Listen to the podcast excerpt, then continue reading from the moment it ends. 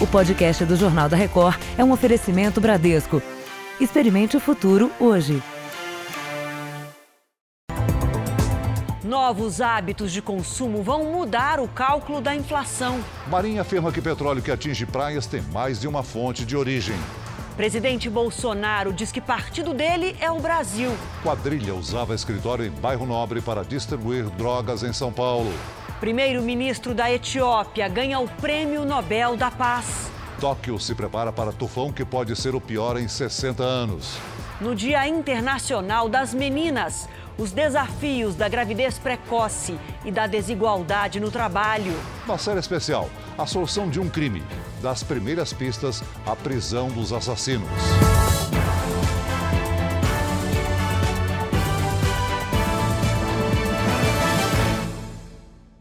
Oferecimento Bradesco. Experimente o futuro hoje.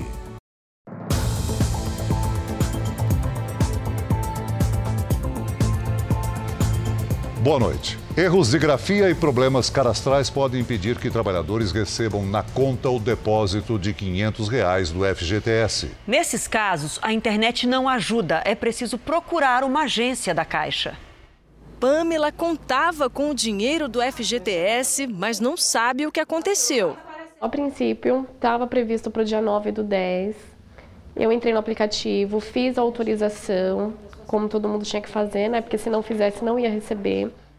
Começou nessa semana a terceira fase do saque imediato do FGTS, que disponibiliza até 500 reais por conta do trabalhador. Aniversariantes entre os meses de setembro e dezembro que possuem conta poupança na Caixa têm o valor creditado automaticamente. Mas em casos como o de Pamela, a recomendação é procurar uma agência da Caixa. O Edilon fez confusão com datas e veio pessoalmente resolver. Foi porque esse, esse dinheiro vai cair na minha conta dia 18 do 12, entendeu? Aí eu peguei, pedi para desfazer para não entrar na minha conta, ficar guardado no FGTS. Erros no cadastro, diferença de grafia no nome dos pais ou na certidão de casamento também podem impedir o depósito. Se ele percebeu que tem o direito de receber, mesmo dentro do calendário, e ainda não foi contemplado dentro do calendário, ele pode procurar a agência da Caixa com carteira de trabalho ou o número do PIS e a gente é, olha seu cadastro e identifica o problema para que aí ele torne a possibilidade dele receber o valor. A Pamela só resolveu o problema depois de ir a uma agência, mas o dinheiro vai atrasar os planos da família. Eu faço aniversário no dia 20, estava contando com esse dinheirinho extra, fazer uma festa de aniversário, reunir alguns amigos. E agora, cadê o dinheiro? Olha, essa primeira fase de saques que nós acabamos de ver na reportagem é para os trabalhadores que têm conta na Caixa. Para os não correntistas, para quem não tem conta na Caixa, a liberação desse valor de até 500 reais vai começar na semana que vem, sexta-feira, dia 18 de outubro. O dinheiro pode ser retirado direto na boca do caixa nas agências e também nas casas lotéricas. Esses saques também vão obedecer um calendário de acordo com a data de nascimento de cada um. Os pagamentos vão de outubro até março. Só para dar um exemplo, vai poder sacar ainda esse mês quem faz aniversário em janeiro e fevereiro. Lembrando que esse saque, essa retirada é opcional. O trabalhador que não quiser não precisa fazer nada e o dinheiro vai seguir lá no fundo de garantia. Agora, uma boa notícia: pela primeira vez na América Latina, um tratamento genético conseguiu reverter um câncer em estágio avançado de um paciente. O procedimento foi realizado por pesquisadores do Centro de Terapia Celular da Universidade de São Paulo. Em um mês de tratamento, Vanberto voltou a andar.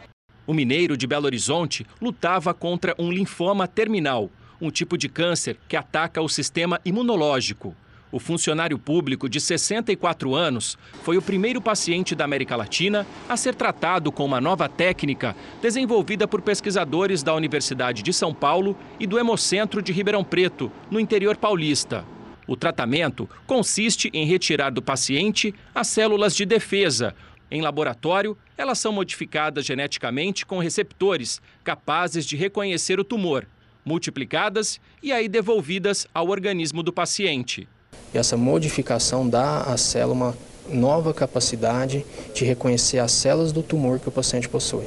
A mulher de Vanberto descreve o resultado em uma palavra: milagre. Os pesquisadores agora vão aplicar a mesma técnica em outros 10 pacientes nos próximos seis meses. Se os resultados também forem positivos, tem início o processo de certificação que é feito pela Anvisa, a Agência Nacional de Vigilância Sanitária. A expectativa é que o método seja aplicado em pacientes com o mesmo tipo de câncer, que fazem tratamento no Sistema Único de Saúde. Um enorme avanço, um avanço científico, um avanço social, porque isso está sendo feito dentro da área pública e, portanto, isso tem um potencial enorme de ser disponibilizado ao SUS e um avanço econômico. Dizer, esse tratamento que já é disponível lá fora a preços exorbitantes, aqui será oferecido a preços muito baixos, muito inferiores. Por enquanto, Vanberto continua em uma área isolada do hospital. Deve ter alta no fim de semana. Voltará para a capital mineira com o compromisso de passar por novas consultas a cada 15 dias durante os próximos cinco anos. Nesse momento, ele é um paciente que não tem nenhum, nenhum sintoma de tumor. Se essa remissão se perpetuar, aí sim a gente vai dizer que ele está curado. Um prédio de escritórios em uma área nobre de São Paulo era o endereço usado por uma quadrilha para traficar drogas. A sala funcionava como uma espécie de central de distribuição de cocaína. A polícia prendeu cinco pessoas, incluindo um ex-jogador de futebol. No prédio comercial do bairro Valorizado, em São Paulo, funcionava o escritório da quadrilha. Gilmara Lima Lasclota, que se apresentava como empresária, é apontada pela polícia como a chefe do grupo criminoso. O esquema de tráfico de drogas funcionava havia cerca de um ano aqui. A mulher tinha várias salas comerciais no prédio e cinco empresas abertas no endereço. Segundo a polícia, todas de fachada. Normalmente essas empresas elas são usadas de fachada para poder justamente lavar o dinheiro oferido aí com este comércio espúrio e ilícito. Ontem a polícia prendeu o motorista deste táxi quando ele saía do prédio com 7 quilos de cocaína para abastecer pontos de tráfico na Baixada Santista. O dono deste carro de luxo também foi preso no momento em que negociava a venda de drogas para Gilmara. Ele estava acompanhado de Wellington Ferreira Gomes. Desde 2015, ele é policial militar. Antes disso, fez carreira no futebol. Conhecido como Wellington Índio, tem passagens pelo Palmeiras, times do interior do país e também equipes pequenas da Europa. Além de 30 quilos de cocaína e 260 mil reais em dinheiro, a polícia apreendeu duas armas na operação. O policial militar detido foi encaminhado ao presídio Romão Gomes da PM em São Paulo. E a Secretaria da Segurança Pública defendeu uma investigação rigorosa. A polícia do Rio de Janeiro investiga as circunstâncias em que um adolescente foi baleado e morto. O rapaz estava em uma barbearia ao ser atingido. O protesto dos moradores aconteceu pelo segundo dia seguido. Hoje, lixo e entulho foram incendiados para impedir a circulação dos carros. Um ônibus foi destruído. A polícia reforçou a segurança no bairro de Colégio, na Zona Norte. O protesto começou logo após o enterro de Kelvin Gomes Cavalcante, de 17 anos, morto no fim da tarde de ontem. Falaram que foi bala perdida, não foi porque meu filho tomou, segundo as pessoas estão falando, seis tiros. Então, foi uma execução. Segundo a família, o jovem foi morto quando esperava para cortar o cabelo. Duas testemunhas prestaram depoimento hoje à Polícia Civil. Elas contaram que viram dois homens armados passando em uma moto. A dupla teria atirado em direção à barbearia. Além de Kelvin, três jovens que estavam no local foram baleados. Um deles continua internado, mas não corre risco de morrer. A Polícia Militar informou que, no momento da morte, realizava uma operação na região. Policiais teriam ido à comunidade para checar informações de que um grupo rival ao que controla o tráfico de drogas na área se preparava para uma invasão. Em situação próxima e, e porém, é, não entrelaçada com essa, tivemos o confronto de policiais militares com um indivíduo que portava um fuzil e uma granada. Esse indivíduo foi ferido e preso. Durante o protesto, houve confusão entre manifestantes e um policial militar. O repórter Pedro Paulo Filho tem mais informações. Boa noite, Pedro Paulo. Boa noite, Celso. Boa noite a todos. Esse tumulto com o policial militar aconteceu quando os manifestantes que saíam do enterro do Kelvin Cavalcante bloquearam uma avenida em frente ao cemitério. O episódio foi gravado e as imagens circulam nas redes sociais. O PM aponta uma arma para os manifestantes e chega a chutar uma das pessoas do grupo. Depois, faz um disparo para o alto. Preso em flagrante, ele foi encaminhado a uma unidade militar. Segundo a PM, o policial será avaliado pela, pelo setor de psicologia. O comando da Polícia Militar condenou o comportamento do policial e informou que o caso será analisado pela Corregedoria da Corporação. Do Rio de Janeiro, Pedro Paulo Filho. Obrigado, Pedro Paulo. Obrigada. Gravidez e casamento precoces, acesso mais difícil aos estudos e salários menores que os dos homens no mercado de trabalho.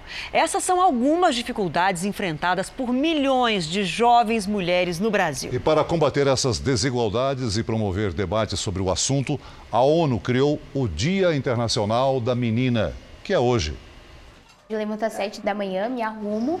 É, às 8 eu vou para o trabalho, chego lá às 10 mais ou menos, é, e fico até às 4. Aí depois eu saio do trabalho e venho para casa e preparo tudo para o dia seguinte novamente. Aos 18 anos, Luana se dedica a uma rotina disciplinada. É que ela tem um sonho. Eu quero estar numa empresa que compartilha das mesmas causas que a minha, que é o fato da sustentabilidade. A inspiração vem de casa. Foi a avó quem a criou. A mãe da garota foi morar em outro lugar e o pai desapareceu. Podia ter dado tudo errado no futuro da menina, mas ela teve uma chance. Dentro da escola técnica, fez um programa de liderança e conseguiu um emprego numa grande multinacional. Então eu decidi me inspirar pelo lado positivo. Eu acho que não é porque minha mãe fez escolhas erradas e que eu tinha que fazer igual, sabe? Eu acho que a minha história eu tinha que começar de um jeito diferente. Mudar o futuro de garotas de baixa renda com conflitos familiares e poucas oportunidades é uma das metas da Organização das Nações Unidas, que em 2012 criou o Dia Internacional da Menina para celebrar avanços, mas principalmente tentar resolver problemas que acentuam a desigualdade de gênero. A ONG Plan International, que atua em parceria com a ONU, listou alguns problemas que essas jovens enfrentam. Gravidez precoce. 16 milhões de meninas dão à luz em regiões em desenvolvimento todos os anos. Casamento infantil. O Brasil ocupa a vergonhosa quarta colocação no ranking mundial com o maior índice de casamentos de meninas com menos de 18 anos. E a chamada geração nem-nem, nem trabalha, nem estuda. Aqui, o número de meninas nessa situação é o dobro do número de meninos. Neste posto de saúde, garotas buscam orientação para fugir dessas estatísticas. E algum de vocês engravidou na adolescência? Ah, ó, então vamos bater palma. Amanda e Rafaela não tiveram uma infância fácil. A mãe engravidou delas na adolescência. Ela demorou para terminar os estudos. Viver com meu pai também não era fácil, ela teve que começar a trabalhar mais cedo. No dia de hoje, a lição é não repetir a trajetória e romper com o ciclo. Eu, se tivesse um filho com 15 anos, eu não faria metade das coisas que eu faço agora. A Turquia intensificou a ofensiva militar no nordeste da Síria. Em três dias, mais de 100 pessoas morreram no conflito, entre elas 17 civis. Segundo a ONU, 100 mil estão desabrigados desde que os ataques começaram. O avião turco se posiciona. O alvo é um veículo militar que está na Síria. O disparo é certeiro. Aqui, tanques de guerra atiram sem parar terceiro dia de ofensiva, militares turcos e rebeldes sírios conquistaram cidades e comemoraram. Os combatentes curdos não se intimidaram e foram vistos preparando um contra-ataque. Hoje, o secretário de Estado norte-americano pediu que o governo turco interrompa imediatamente a ofensiva. Segundo ele, os ataques colocam em risco não só a estabilidade da região, como também a relação entre os Estados Unidos e a Turquia. Já o secretário de Tesouro disse que, se for necessário, os Estados Unidos podem retalhar a economia turca. O presidente turco Recep Tayyip Erdogan afirmou hoje que não vai interromper a operação até que todos os militantes curdos deixem a região nordeste da Síria. A intenção da Turquia é criar uma zona neutra de 40 quilômetros na fronteira entre os dois países para abrigar refugiados. E o exército turco abriu fogo contra soldados americanos na Síria. Informação confirmada agora há pouco. Por isso, vamos ao vivo até Nova York com a repórter, a correspondente Heloísa Vilela. Boa noite para você, Heloísa. Alguém se feriu? Boa noite, Adriana. Não, segundo as autoridades, nenhum soldado americano ficou ferido. O Pentágono confirmou o ataque, mas ainda não está claro se os tiros foram disparados com o objetivo de atingir os americanos os Estados Unidos exigiram que o governo turco interrompa todas as operações contra os curdos na Síria. Caso contrário, ameaçaram responder com ações militares. Mais cedo, o Ministério da Defesa americano tinha afirmado que a Turquia não abriu fogo contra o posto onde ficam os americanos. O exército turco negou ter atacado soldados dos Estados Unidos. Jatos americanos patrulharam a área para tentar determinar de onde veio o lançamento. Celso. Obrigado, Heloísa. Ainda nesta edição, o Japão se prepara para o super tufão que pode ser o pior em 60 anos. Na nossa série especial, a delegada que não descansou até prender os suspeitos de assassinato.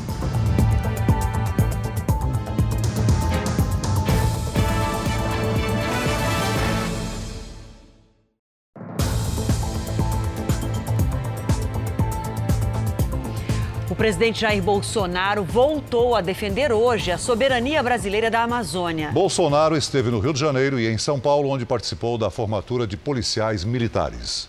Em São Paulo, Jair Bolsonaro participou da formatura de sargentos da Polícia Militar do Sambódromo. Ele acompanhou a solenidade ao lado do governador João Dória e do ministro do Meio Ambiente, Ricardo Salles. Aplaudido pelo público, formado por amigos e parentes dos policiais, Bolsonaro exaltou a tropa e as Forças Armadas. Quantas vezes se fizer necessário, os nossos homens e mulheres das Forças Armadas e Forças Auxiliares não hesitarão em colocar a sua vida em risco para defender o bem maior de todos nós, que é a nossa liberdade. À tarde, o presidente foi para o Rio de Janeiro, onde participou de um ato simbólico que marca a nova etapa da construção do submarino Maitá. A embarcação é a segunda das quatro previstas no programa de desenvolvimento de submarinos da Marinha do Brasil. A prova material disso está aqui à minha frente, à direita. Trabalho do povo brasileiro do mais graduado engenheiro ao mais humilde trabalhador. Este é o trabalho desse povo, que precisa de liberdade e meios para trabalhar. No discurso, o presidente voltou a defender a soberania nacional e disse que a Amazônia é patrimônio brasileiro. Jair Bolsonaro também afirmou que o partido dele é o Brasil e que está disposto a enfrentar os inimigos dentro e fora do país. Como cristão, temente a Deus, eu só peço uma coisa: que eu tenha vida, coragem, força e sabedoria, juntamente com os meus ministros e amigos e amigas brasileiros, para que possamos ter boas políticas para levar avante esse país e colocá-lo no lugar de destaque que ele merece. A ex-embaixadora dos Estados Unidos na Ucrânia disse hoje que foi forçada a deixar o cargo por pressão do presidente Trump. Ela é uma das testemunhas no inquérito de impeachment contra o presidente. Em depoimento a portas fechadas, a ex-diplomata disse que o advogado pessoal de Trump, Rudy Giuliani, a acusou falsamente de falar mal do presidente. Além disso, Giuliani teria acusado Mary Yovanovitch de proteger os interesses do ex-vice-presidente Joe Biden, que pode ser o rival de Trump nas eleições do ano que vem. A Câmara investiga se o presidente pressionou a Ucrânia a investigar a família de Biden. Num comício, Trump disse que a tentativa da oposição de derrubar o governo vai ser boa para ele nas urnas.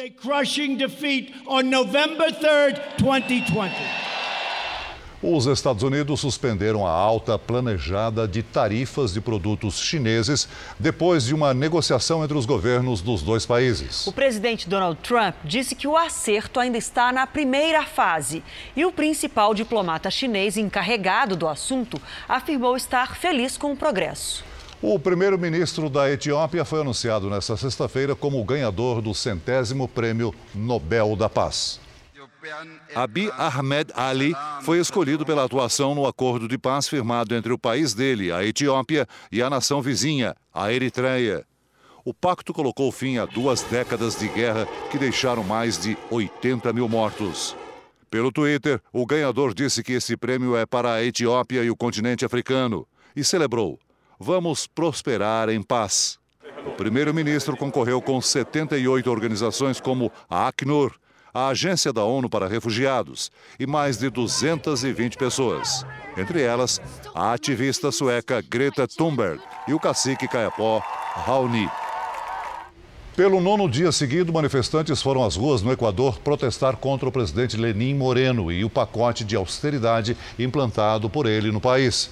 Em Quito, onde os protestos estão mais intensos, centenas de indígenas desembarcaram para pressionar ainda mais o governo. Houve confronto com a polícia, que usou bombas e gás lacrimogênio para conter os ativistas. Veja agora os destaques do próximo Domingo Espetacular com a Talita Oliveira. Oi, Celso. Oi, Adriana. Tudo bem? Olha só, Luana Piovani bloqueou o ex e trocou farpas com Paula Lavini pela internet, que ficou conhecida como a chata dos grupos. São as brigas pelos aplicativos de mensagens que nem os famosos escapam, né? O incrível caso do homem que recuperou a memória depois de dois anos, só porque ouviu a música favorita. Minha pequena Eva. Você gosta de polenta? Buongiorno! Nosso repórter encontrou uma gigante. O peso, 250 quilos. É neste domingo espetacular, depois da hora do faro. Eu espero você, hein? Até lá! Veja a seguir: a Marinha diz que o óleo nas praias veio de mais de uma fonte. Na nossa série especial, as táticas usadas pela polícia na procura por criminosos foragidos.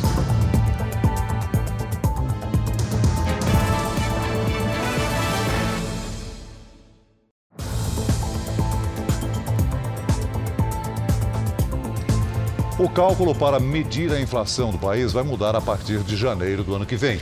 O IBGE anunciou hoje que o índice passa a considerar novos hábitos de consumo do brasileiro.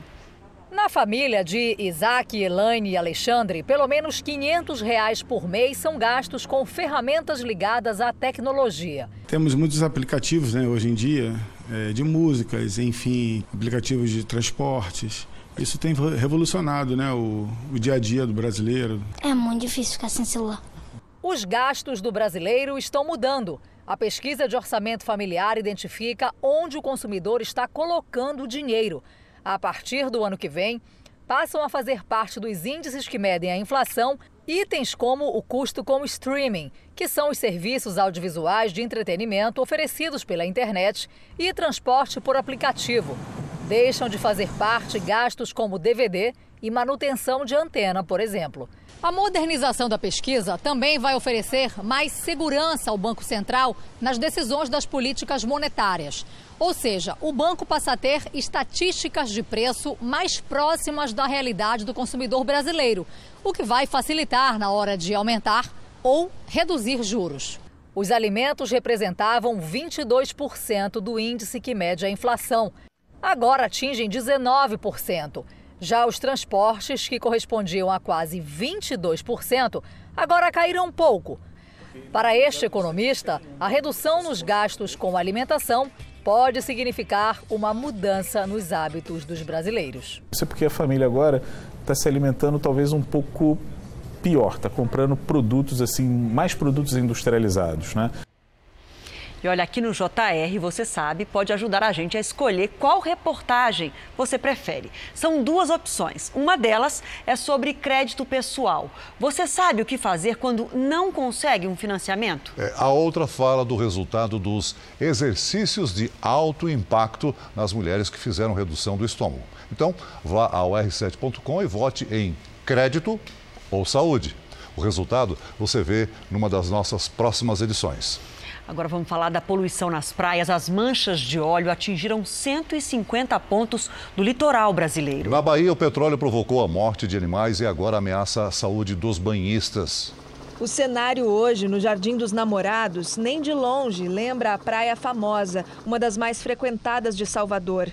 Ela é uma das seis afetadas até agora pela mancha de óleo que chegou à capital baiana. Se ver isso acontecer é uma catástrofe, né? Este vídeo, gravado hoje em Praia do Forte, no litoral norte do estado e um dos principais destinos turísticos do Nordeste, mostra as marcas do desastre ainda mais intensas. A mancha já atingiu 150 pontos do litoral brasileiro. Também chegou a pelo menos 12 unidades de conservação federal, que são áreas protegidas onde vivem espécies ameaçadas de extinção. Além do prejuízo à natureza, especialistas alertam para o perigo do óleo para as pessoas. O contato com o produto pode trazer complicações de saúde. Engolir a água do mar com óleo, o que pode fazer? Causar desconforto gastrointestinal, que seria náuseas do abdominal, diarreia.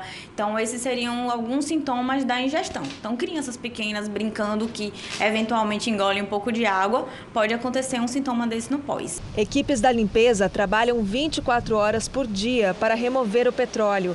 Um dia antes do Dia das Crianças, a Prefeitura de Salvador emitiu um alerta para as pessoas evitarem praias contaminadas. Só areia, caminhar um pouquinho, e observar o mar.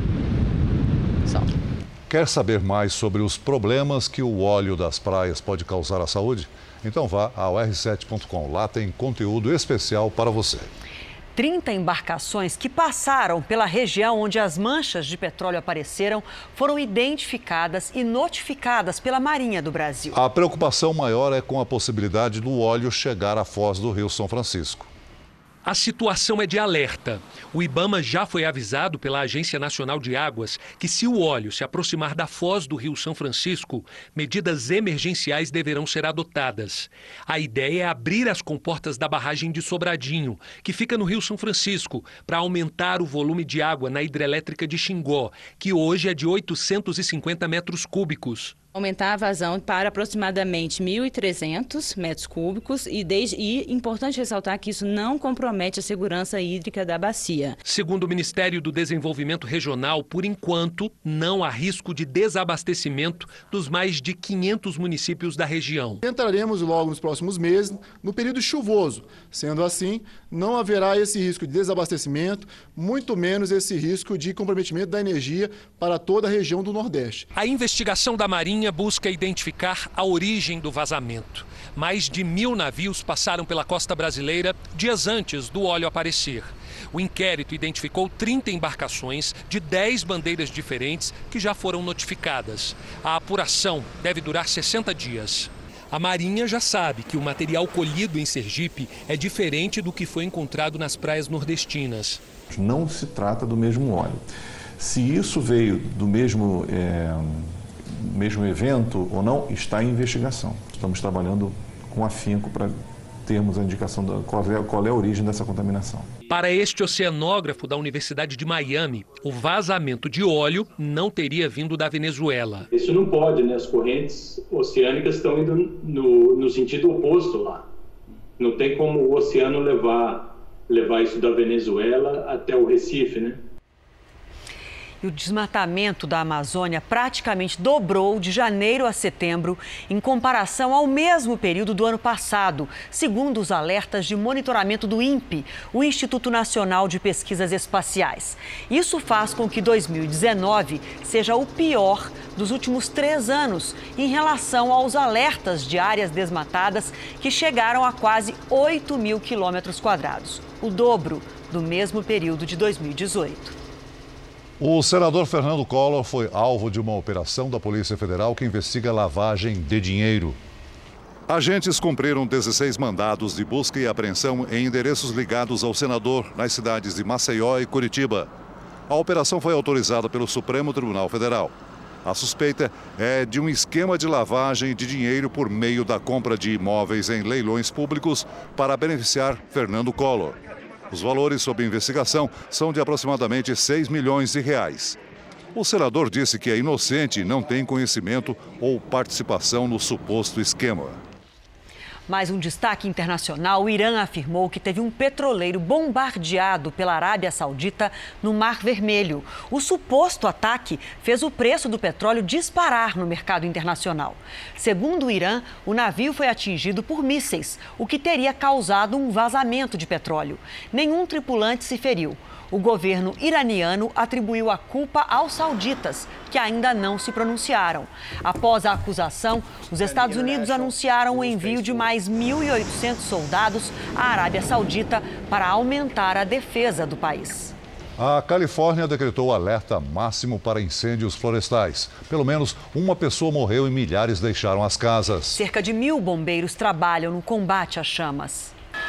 O combate por terra e pelo ar ainda não foi capaz de controlar o incêndio no norte da Califórnia. Ninguém sabe ainda como ele começou, mas os ventos fortes e a vegetação muito seca estão alimentando o fogo. Segundo o chefe de polícia de Los Angeles, a umidade relativa do ar é de apenas 7%.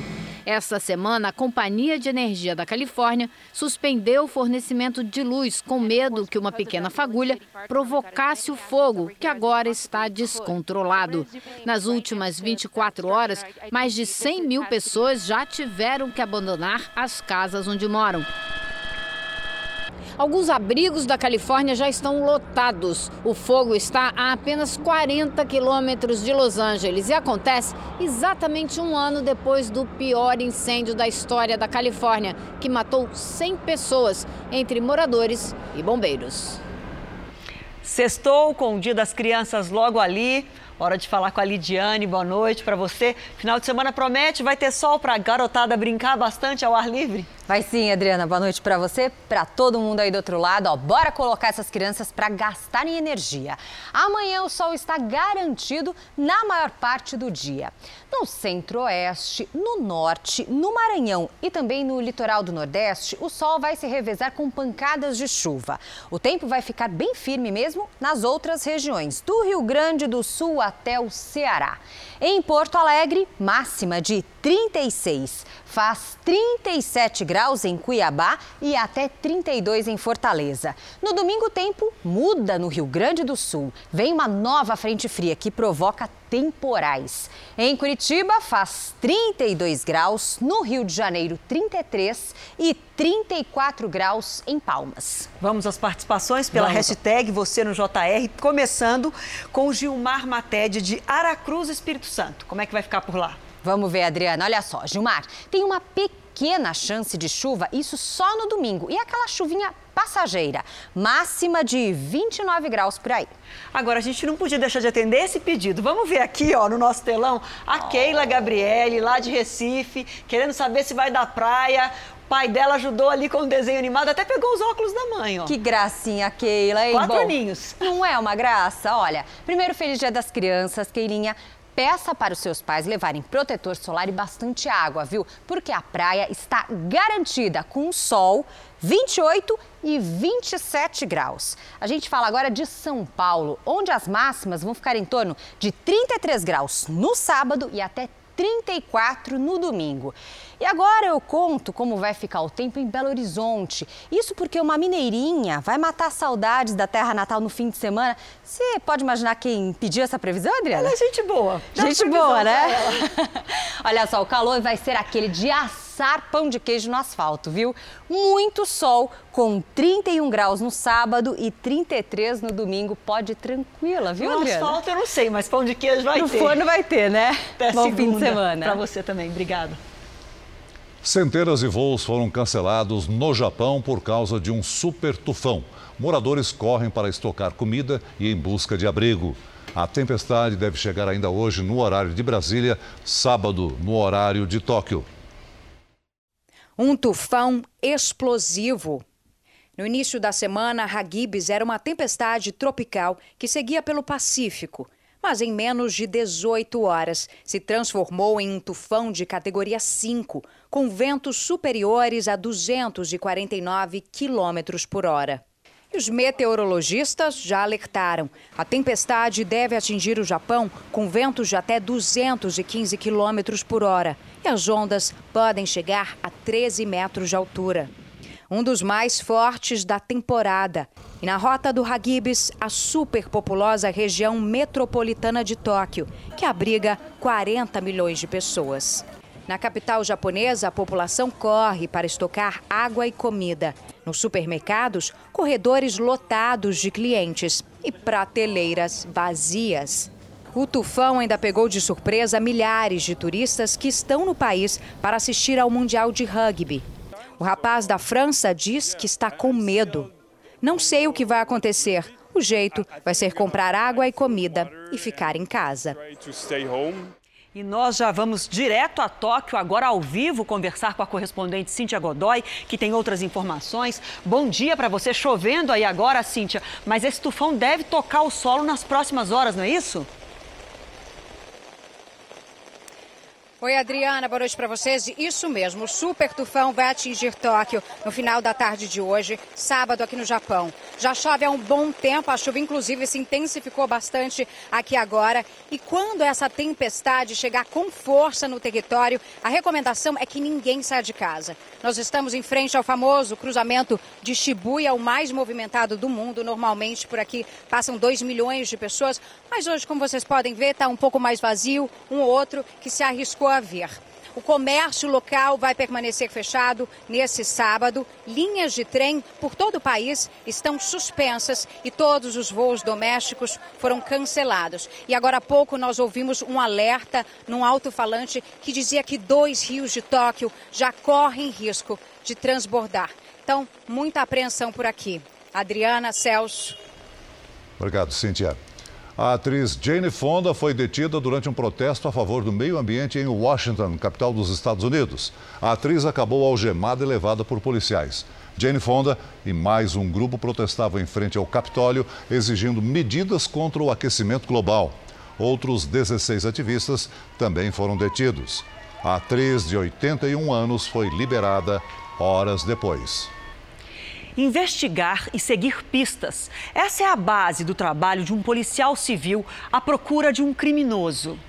No último capítulo da nossa série, o passo a passo de uma investigação que terminou com a prisão de três suspeitos de um crime em São Paulo.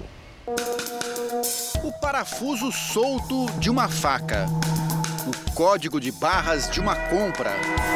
Uma caneta Pequenos vestígios que, sob o olhar de profissionais atentos, são capazes de elucidar um crime.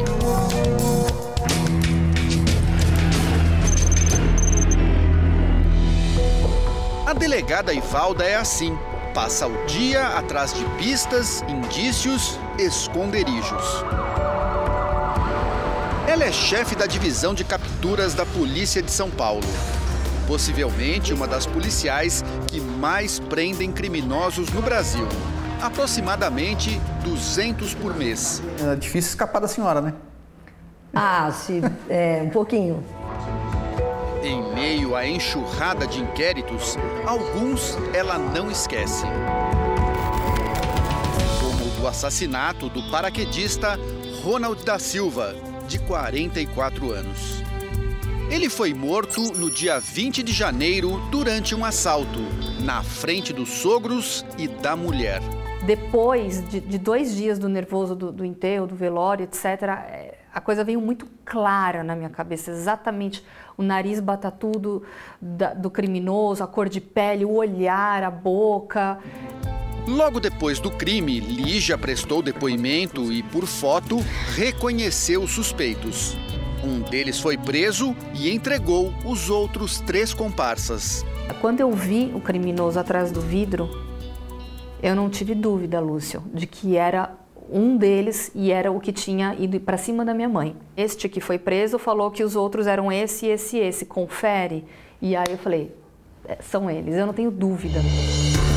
Mas o tempo passou e a polícia não conseguiu prender os outros assassinos. Numa das vezes que eu fui na delegacia é, fazer um desses reconhecimentos, uma das formas que eles me mostraram o perfil do criminoso foi na rede social. E aí eu gravei a rede social dele na minha mente. Quando eu cheguei em casa, óbvio que eu busquei, achei. Fato é que eu comecei a monitorar por conta própria os bandidos e todo dia eles postavam coisas nas redes sociais e, e, e nada de acontecer uma, uma captura. Três meses depois do crime, cansada de esperar, os caminhos de Lígia e da delegada Ivalda se cruzaram. E aí ela foi contando história, uma história pessoal, né, de, de, de, tentar ter uma família com ele, morrer no colo. Os bandidos estão soltos, publicando tudo o que eles estão fazendo nas redes sociais e eu não tenho resposta de nada. E aí a gente, opa, então, como assim? Você sabe onde eles estão? E ela olhou para mim e falou assim: eu não vou sossegar enquanto esses caras não forem presos. No primeiro dia de investigação, a delegada tinha três informações. Sabia quem eram os suspeitos, que eles continuavam usando as redes sociais e que moravam nesta comunidade na zona sul de São Paulo. Mas, pela experiência, a policial conhece bem a estratégia. Depois de crimes de grande repercussão, os criminosos costumam desaparecer por um bom tempo. Não havia outra coisa a ser feita a não ser dar início a uma operação arriscada: infiltrar investigadores aqui, no dia a dia da comunidade.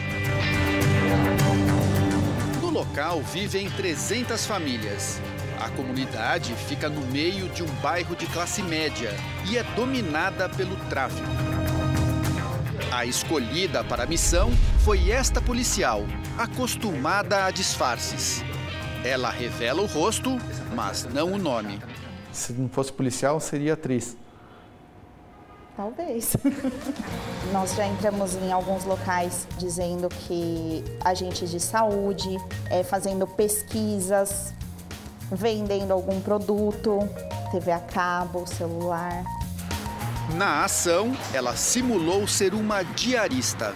Quando a gente observa as pessoas, a gente vê o modo que elas agem, que elas falam, que elas se vestem. A gente não vai direto no alvo, a gente vai nos, nos demais. Você vai conversando, aí a pessoa vai contando, ela não sabe quem você é, o que você está fazendo lá. Tem que atrair a confiança. Nas conversas, descobriu que os suspeitos tinham se mudado dias após o crime, mas que a família de um deles continuava na comunidade. Os três eram vistos juntos. É, sempre. Quando um ia visitar, o outro também ia. E sempre com moto. Uma senhora lá da, da comunidade havia nos dito que eles estariam juntos, porém em outra comunidade. A polícia passou então a investigar o provável esconderijo em outra comunidade. E lá no local, nós visualizamos algumas placas de locação de cômodos. Nessa locação, a gente acabou encontrando uma das, das pessoas que eram proprietárias e ela nos informou que o último cômodo que ela tinha para alugar é, foi destinado a três rapazes. O plano deu certo. Em 10 dias, os policiais descobriram que os criminosos estavam escondidos a 12 quilômetros de distância, na periferia de São Paulo. O sinal de internet usado por eles apontava para esta viela. Nós tínhamos um que toda hora ele estava postando daquele lugar. Quando nós abrimos o, número, tinha cinco ou seis casas. Operação com 60 policiais foi montada. A última casa, a gente viu uma movimentação, alguém passou. E um olhou pro outro, é aqui, aqui. Eu falei, entra. Olha pra mim de nome. Mais o nome. De quê? Ah, você tá preso, a captura te prendeu. Assim que os criminosos entraram na viatura, Ivalda pegou o celular. E o primeiro ato, conforme prometido, foi avisar, é, no caso, a Lígia. Ah, eu não acreditei, porque era seis e meia da manhã, apitou meu WhatsApp, era ela. Bom dia, todos capturados, agora você pode ficar em paz. E a foto dos três. Lígia correu para a delegacia queria ficar frente a frente com os assassinos. Tantos meses, Lúcio, monitorando e vivendo essa vida solitária, querendo prender os caras, que quando de fato a, a, a notícia chegou, eu demorei, eu custei ali uns minutinhos para acreditar. E agradecer pessoalmente a delegada e agora amiga Ivalda. A gente só se abraçou e a gente ficou muito emocionada. Porque a palavra da doutora Ivalda não faz curva, né? E eu ganhei uma bica, né? E para terminar essa edição, vamos ao que vocês comentaram essa semana com a nossa hashtag Você no JR. A nossa hashtag ajudou a denunciar a poluição nas praias do Nordeste. O Eduardo Bezerra mostrou uma praia de Conde, na Paraíba, coberta de petróleo. Wilson Pereira, de Sagi, no Rio Grande do Norte, mostrou a dificuldade de uma tartaruga em se mover na areia. Lamentável esse piche, escreveu. E o Bruno Grimaldi, do Recife, cobrou. Os responsáveis têm que ser identificados e punidos. O assunto que comoveu foi o milagre. Lembra do cachorro que ganhou esse nome após ser resgatado dos escombros do furacão que destruiu as Bahamas um mês depois do desastre? Valeu meme. Às vésperas do Dia das Crianças, sim, nós temos telespectadores mirins. Isabela e Matheus, de São Paulo, e o Ivan Carlos, de Petrolina. Sorrindo, porque é sexta-feira. E na semana que deu Chico no Mapa Tempo, ele agradeceu do jeitinho que o dono Abel ensinou. Chico, canta pro Jornal da Record.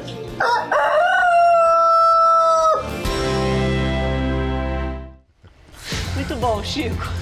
O Jornal da Record termina aqui. Você pode assistir a edição de hoje na íntegra no Play Plus. E à meia-noite e meia tem mais Jornal da Record com Sérgio Aguiar. Bom, e a gente terminou aí no clima de A Fazenda, né? É o que você vai assistir agora com o Marcos Mion. Obrigada pela participação, pela companhia. Mais uma semana. Até segunda. Boa noite.